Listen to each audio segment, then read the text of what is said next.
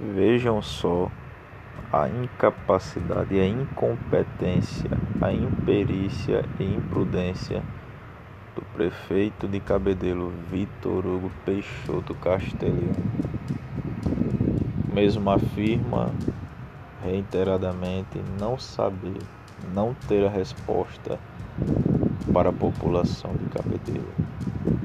Os taxistas, os motoristas de Uber passarão fome, pois o prefeito Vitor Hugo nada fará em seu favor.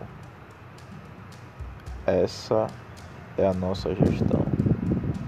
Essa é a administração municipal de Cabedelo.